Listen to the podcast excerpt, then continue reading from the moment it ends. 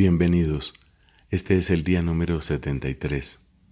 Estamos leyendo toda la Biblia en 365 días. Hoy tenemos textos del libro de los números, del libro de los salmos y de los hechos de los apóstoles.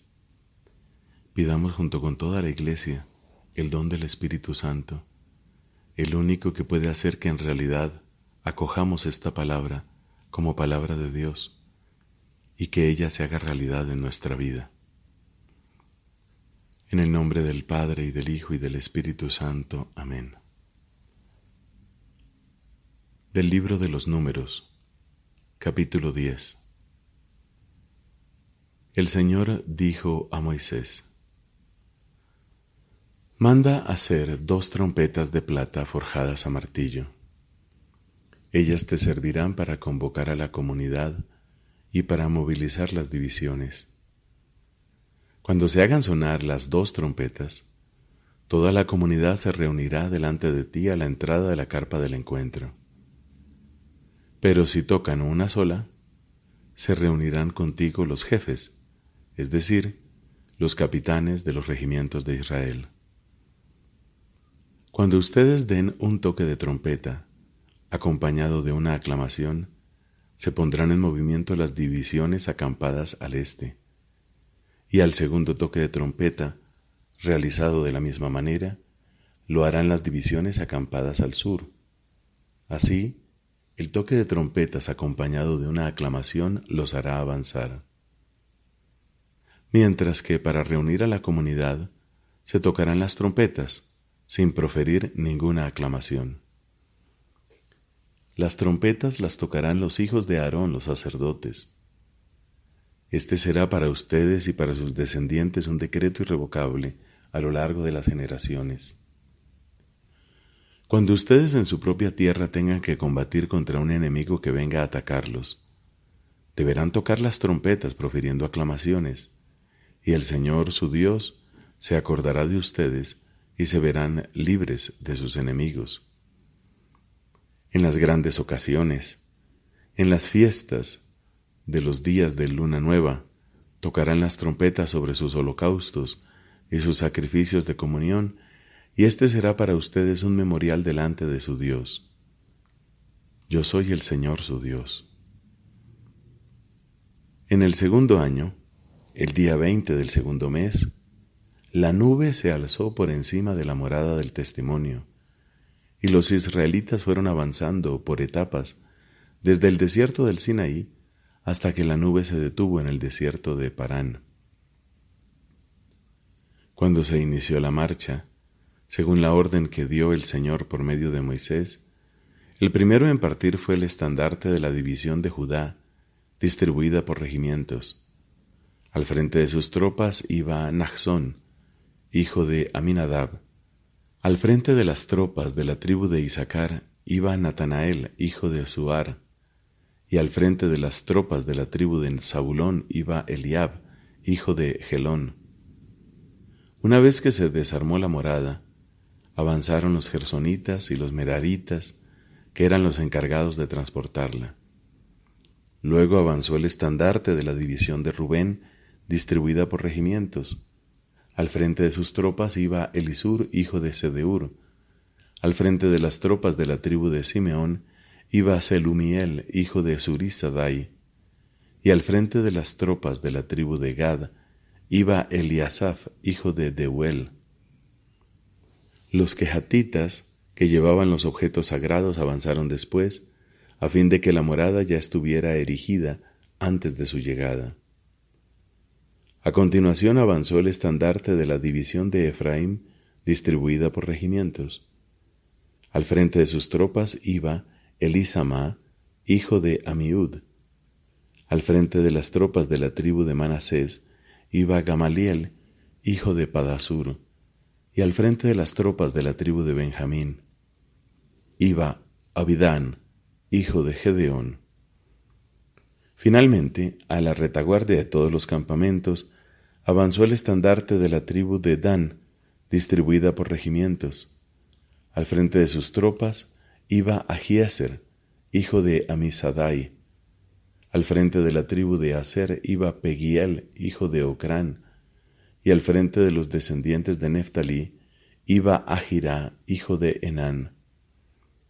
Este era el orden en que avanzaban los israelitas, distribuidos por regimientos, cuando emprendían la marcha. Moisés dijo a Jobab, que era hijo de su suegro Reuel, el madianita, Nosotros vamos a emprender la marcha hacia el lugar que el Señor prometió darnos. Ven con nosotros y seremos generosos contigo, porque el Señor prometió ser generoso con Israel. Él replicó, No iré con ustedes, sino que regresaré a mi país natal. Por favor, no nos abandones, le insistió Moisés. Tú sabes muy bien en qué lugar del desierto podemos acampar, y por eso nos servirás de guía. Si vienes con nosotros, te haremos participar de los bienes que el Señor nos conceda. Ellos partieron de la montaña del Señor y recorrieron un camino de tres días. Durante todo ese tiempo el arca de la alianza del Señor avanzó al frente de ellos, para buscarles un lugar donde hacer un alto. Desde que dejaron el campamento, la nube del Señor estaba sobre ellos durante el día. Cuando el arca se ponía en movimiento, Moisés exclamaba, Levántate, Señor, que tus enemigos se dispersen y tus adversarios huyan delante de ti. Y cuando se detenía, exclamaba, Descansa, Señor, entre los diez mil millares de Israel. Una vez el pueblo se quejó amargamente delante del Señor. Cuando el Señor los oyó se llenó de indignación.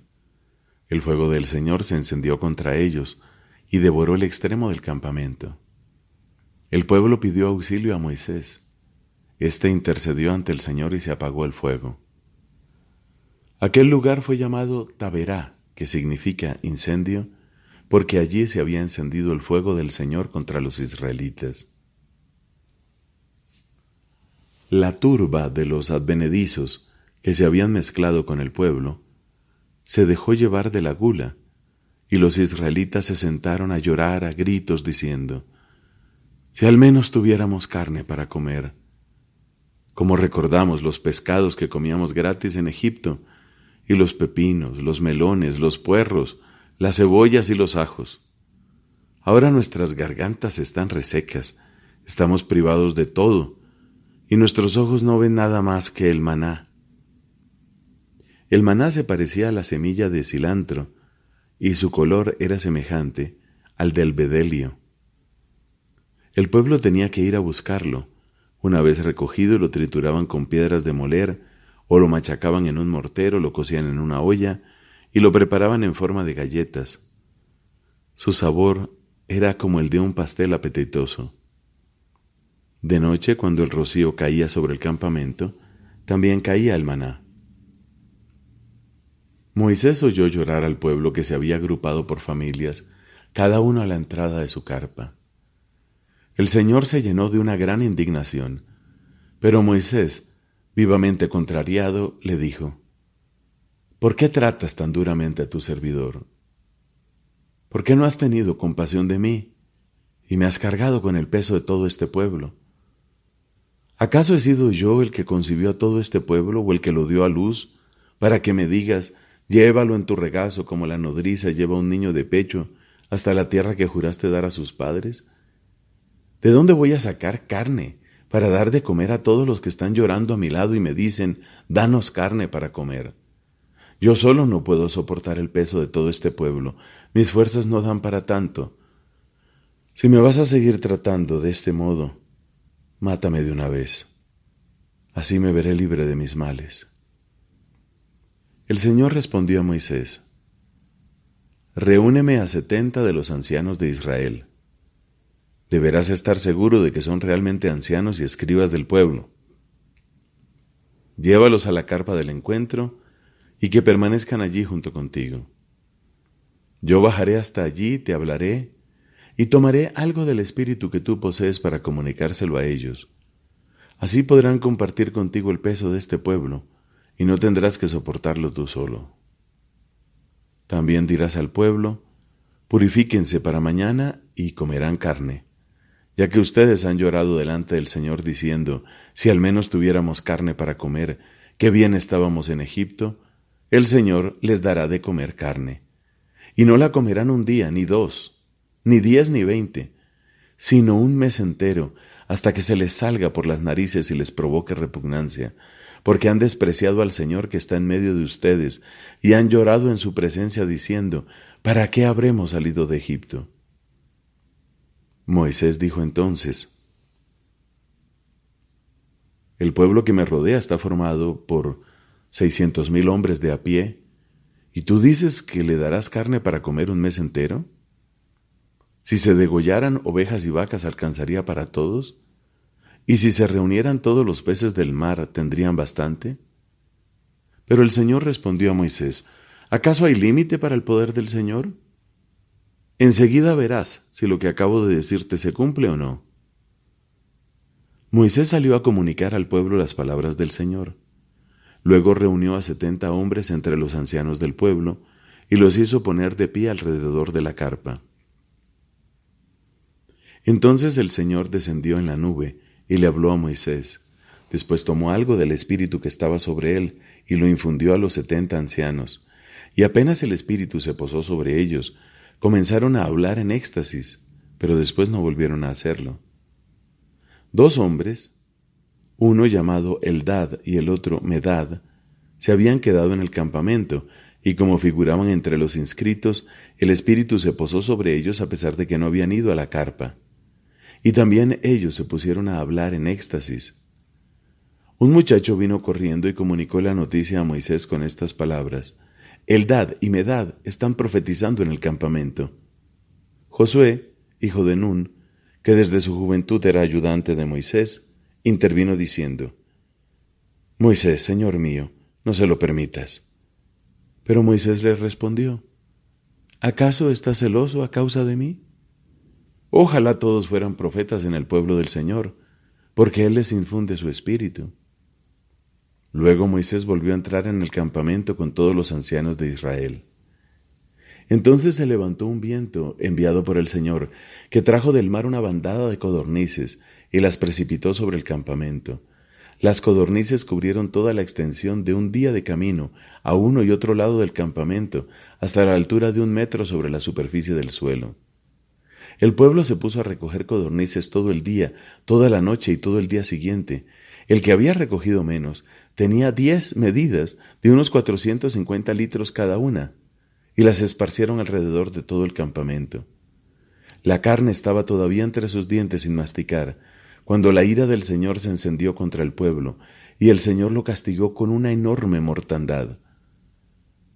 El lugar fue llamado Kibrod Hataavá, que significa tumbas de la gula, porque allí enterraron a la gente que se dejó llevar por la gula.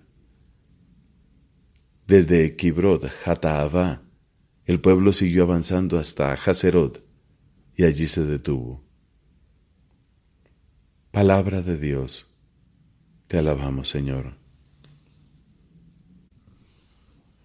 Salmo número 75 del maestro de coro, no destruyas.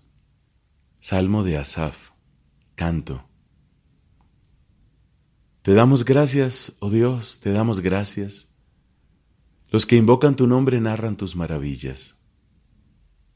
En el momento que yo decida juzgaré con rectitud.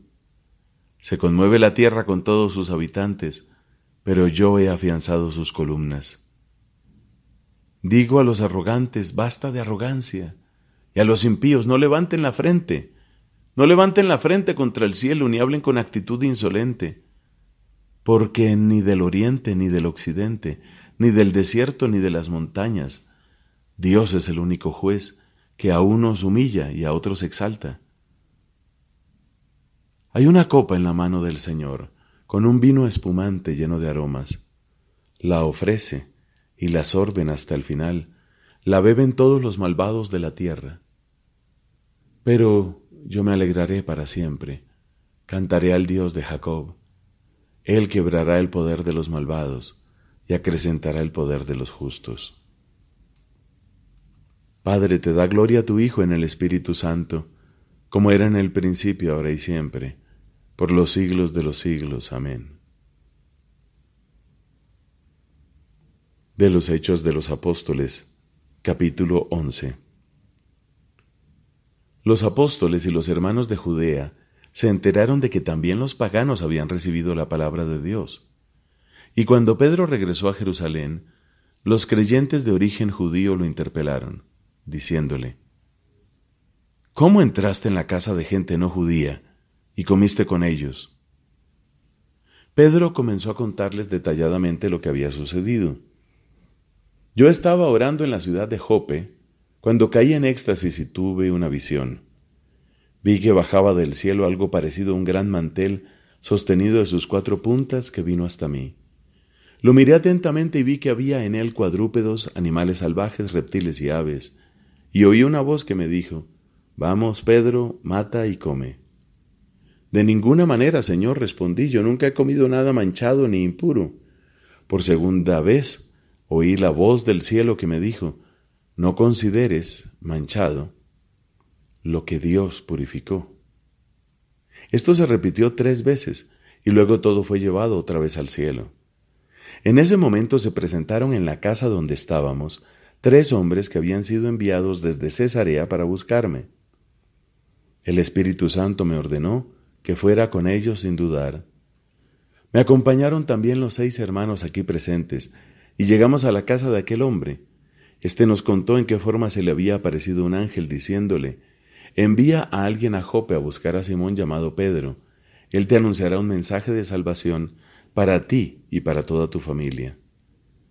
Apenas comencé a hablar, el Espíritu Santo descendió sobre ellos como lo hizo al principio sobre nosotros. Me acordé entonces de la palabra del Señor. Juan bautizó con agua, pero ustedes serán bautizados en el Espíritu Santo. Por lo tanto, si Dios les dio a ellos la misma gracia que a nosotros por haber creído en el Señor Jesucristo, ¿cómo podía yo oponerme a Dios? Después de escuchar estas palabras, se tranquilizaron y alabaron a Dios diciendo, También a los paganos ha concedido Dios el don de la conversión que conduce a la vida. Mientras tanto, los que se habían dispersado durante la persecución que se desató a causa de Esteban, llegaron hasta Fenicia, Chipre y Antioquía, y anunciaban la palabra únicamente a los judíos. Sin embargo, había entre ellos algunos hombres originarios de Chipre y de Sirene que al llegar a Antioquía también anunciaron a los paganos la buena noticia del Señor Jesús. La mano del Señor los acompañaba y muchos creyeron y se convirtieron. Al enterarse de esto, la iglesia de Jerusalén envió a Bernabé a Antioquía. Cuando llegó y vio la gracia que Dios les había concedido, él se alegró mucho y exhortaba a todos a permanecer fieles al Señor con un corazón firme. Bernabé era un hombre bondadoso, lleno de Espíritu Santo y de mucha fe, y una multitud adhirió al Señor. Entonces partió hacia Tarso en busca de Saulo, y cuando lo encontró lo llevó a Antioquía. Ambos vivieron todo un año en esa iglesia y enseñaron a mucha gente, y fue en Antioquía donde por primera vez los discípulos recibieron el nombre de cristianos. En esos días, unos profetas llegaron de Jerusalén a Antioquía. Uno de ellos, llamado Agabo, movido por el Espíritu, se levantó y anunció que el hambre asolaría toda la tierra. Esto ocurrió bajo el reinado de Claudio.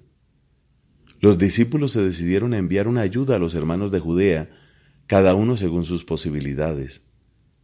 Y así lo hicieron, remitiendo las limosnas a los presbíteros por intermedio de Bernabé y de Saulo. Palabra de Dios. Te alabamos, Señor.